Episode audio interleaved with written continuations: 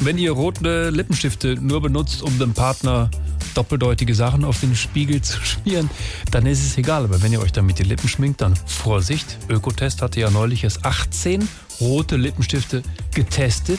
Kein einziger hat das Urteil sehr gut oder gut bekommen. Auch nicht die Naturkosmetikprodukte. Also passt auf, was ihr da kauft. Hallo, Herr Jaditz. Kienzle, unser Dauerpraktikant, was für keine Freude, dich zu sehen. Heute ist dein Kosmetikwissen dran. Mein Kosmetikwissen, das klingt leider überhaupt nicht nach meinem Thema und außerdem ist das ja hier immer noch eine Radiosendung und da kannst du nicht Und einfach so geht's los. reinkommen. Wenn dir jemand nicht verrät, warum seine Haut so schön weich ist, was ist das dann? Bitte erlöse uns.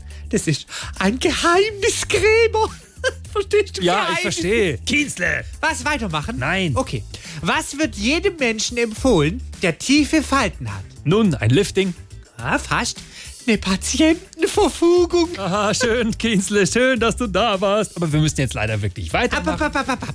Wer klingelt an der Tür und will über pflegende Öle sprechen? wir haben keine Ahnung, wer. Die Zeugen Jojobas. So, jetzt reicht's, Kienzle, und raus! Die drei Kinder raus.